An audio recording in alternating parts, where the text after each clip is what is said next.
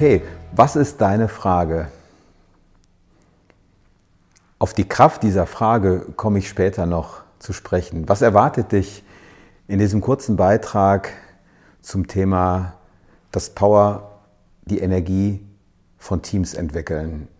Ich möchte dir zeigen, wie du es anstellen kannst als Führungskraft, als Trainer, als Coach, aber auch als Teammitglied, das Maximale aus einer Gruppe von Menschen herauszuholen, ganz egal in welchem Kontext diese Menschen sich verpflichtet haben, miteinander Erfolg und Freude zu teilen. Das Thema Team hat eine lange Geschichte.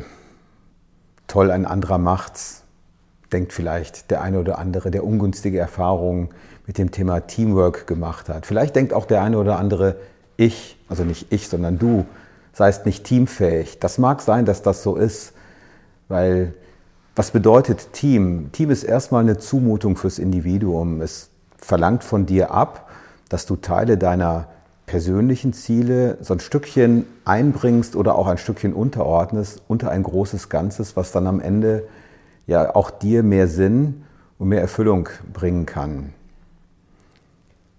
Was sind nun die Ingredienzien erfolgreicher Teams?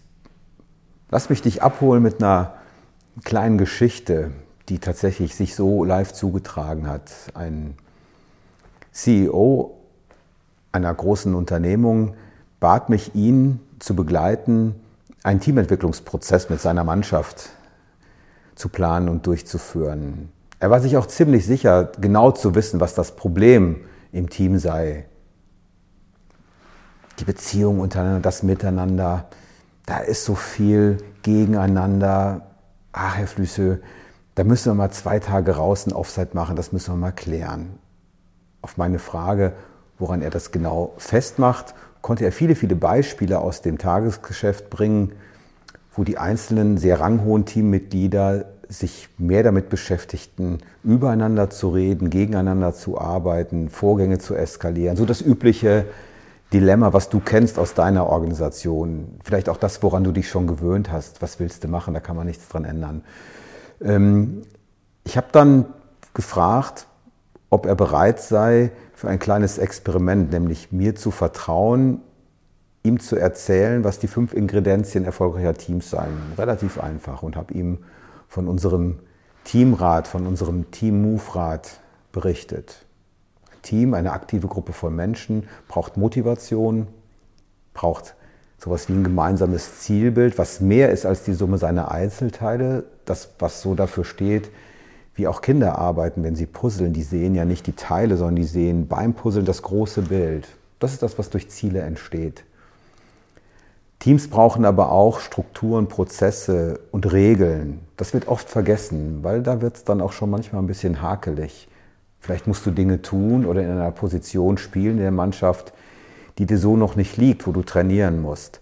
Teams brauchen aber auch sowas wie gute, stabile Beziehungen, Vertrauen untereinander und die permanente Freude am Erfolg. Das schien ihm schlüssig. Er war sich aber sehr, sehr sicher, die eigentliche Schieflage sei in den Beziehungen zu suchen. Herr Flüsse, die können nicht miteinander. Er ließ sich dann ein auf ein kleines Experiment und so fanden wir uns wieder an einem wunderbaren Ort, idyllisch gelegen in Ostwestfalen.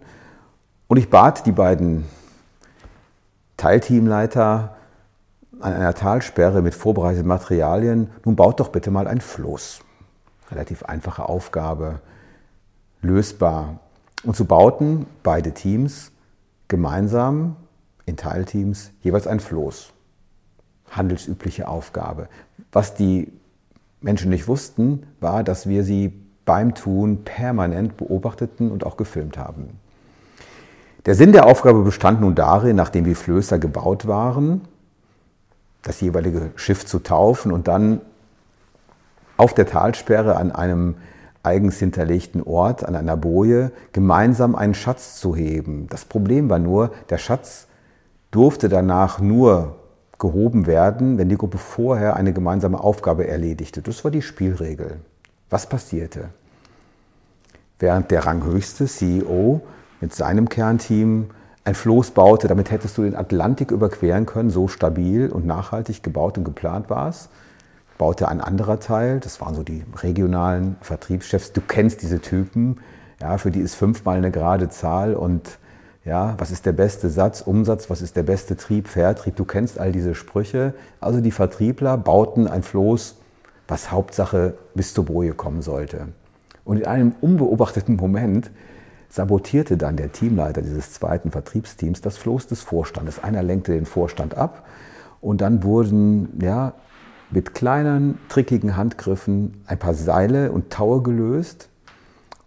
Und als es dann zur Sache ging, nämlich nun bitte die Aufgabe lösen und den Schatz heben, da johlten die Vertriebler, schoben ihr Floß ja, in die Talsperre und starkten von dann. Der Vorstand hinterher, hinterher. Dummerweise trug das Floß nicht lang. Und ich weiß nicht, ob du dir das vorstellen kannst, wie Vorstände fluchen, wenn sie knietief im Wasser stehen. So war es denn. Wir haben danach diese Situation analysiert und natürlich war ordentlich Streit und Radau in der Bude, weil was eigentlich passiert war, war, es gab zwei Verlierer, weil der Schatz, der gehoben wurde, durfte, weil nicht regelkonform gehoben, natürlich auch nicht behalten werden. In der Auswertung war dann allen Beteiligten sehr schnell klar, nein, wir haben kein Beziehungsthema. Wir hatten richtig Spaß, sogar Spaß an der Sabotage. Es gab eine geheime Spielregel, es macht Spaß, gegeneinander zu arbeiten. Ja, das hat dann was mit der Beziehungsqualität zu tun. Aber was der Gruppe eigentlich fehlte, war sowas wie ein übergeordnetes Ziel. Das, was Antoine de Saint-Exupéry nennt, wenn du ein Schiff bauen willst, lehre die Menschen die Sehnsucht nach dem endlos weiten Wehr. Nach dem endlos weiten mehr dort draußen.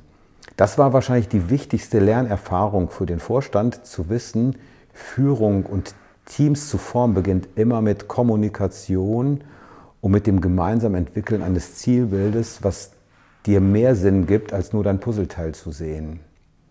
Und so wird aus einer Motivation, die zweifelsohne in den meisten Teams da ist, ein strukturierter Prozess, formuliere die Ziele, definiere die Prozesse und Regeln, sorg dafür, dass über Kommunikation alle Teammitglieder orientiert sind und sorg vor allen Dingen dafür, dass die Erfolge, die du generierst, auf dem Weg der Zielerreichung gefeiert werden. An der Stelle ein ganz persönlicher Tipp für alle die, die wirklich jeden Tag erfolgreiche Teams führen. Feier Erfolge. Nichts motiviert Menschen mehr, als das, was du rausziehst aus persönlichen Erfolgen. Du weißt, was ich meine. So das, was dich als Kind motiviert hat, laufen zu lernen. Du bist ja nicht liegen geblieben, nachdem du wusstest, wie es geht. Du hast ja nicht gesagt, Papa, ich weiß jetzt, wie es funktioniert. Ich krabbel, lieber ist sicherer, sagt Mama. Bullshit. Du willst schneller rennen, du willst dich freuen, andere zu überholen. Aber du weißt auch, du musst nicht immer der Erste sein. Das ist so wie in der Geschichte im Zoo. Wenn sich auf einmal das Tigerkäfiggehege öffnet und der Tiger ist frei, wie schnell musst du laufen? Die meisten sagen, so schnell wie du kannst, bloß weg. Nein, du musst nur schneller laufen als der Langsamste. Das reicht. Feiere Erfolge, fokussiere dich auf die Ziele und das, was du als Führungskraft zu wenig tust in der Regel, ist darüber zu kommunizieren und zu reflektieren, weil du steckst zu viel drin, so in dieser Radnabe, in diesem Teamrad, was du gerade gesehen hast. Du bist nicht die Radnabe, weil in der Radnabe bist du selbstständig. Und wenn du die Perspektive wechselst und dein Team wirklich zu Höchstleistungen führst, dann bist du Unternehmer und arbeitest am System aus der Außenperspektive. Ich wünsche dir viel Freude darin, im ersten Schritt die richtige Frage zu stellen, nämlich was ist deine Frage? Und frag dich, wo und an welcher Stelle läuft dein Teamrad gerade unrund? Und wenn du dazu eine Antwort gefunden hast, dann leg los und freu dich auf gute Ergebnisse mit Teams. Also Team Move, Teams zu bewegen zu Spitzenleistungen heißt immer auch auf dem Weg dahin viel zu kommunizieren, heißt immer auch auf dem Weg dahin die Mannschaft hungrig zu halten, ambitionierte Ziele zu setzen, die dich inspirieren, wo du gemeinsam dich von Erfolg zu Erfolg weiter voranhangeln willst. Ich wünsche dir viel Erfolg beim Führen von Teams zu Spitzenleistungen, in denen dann am Ende wirklich der Mensch Mittelpunkt ist und nicht nur Mittelpunkt. Vielen Dank, dass du da warst. Und wenn es dir gefallen hat, darfst du gerne unseren Kanal abonnieren, hinterlass uns einen Like und gerne auch einen Kommentar. Danke dir.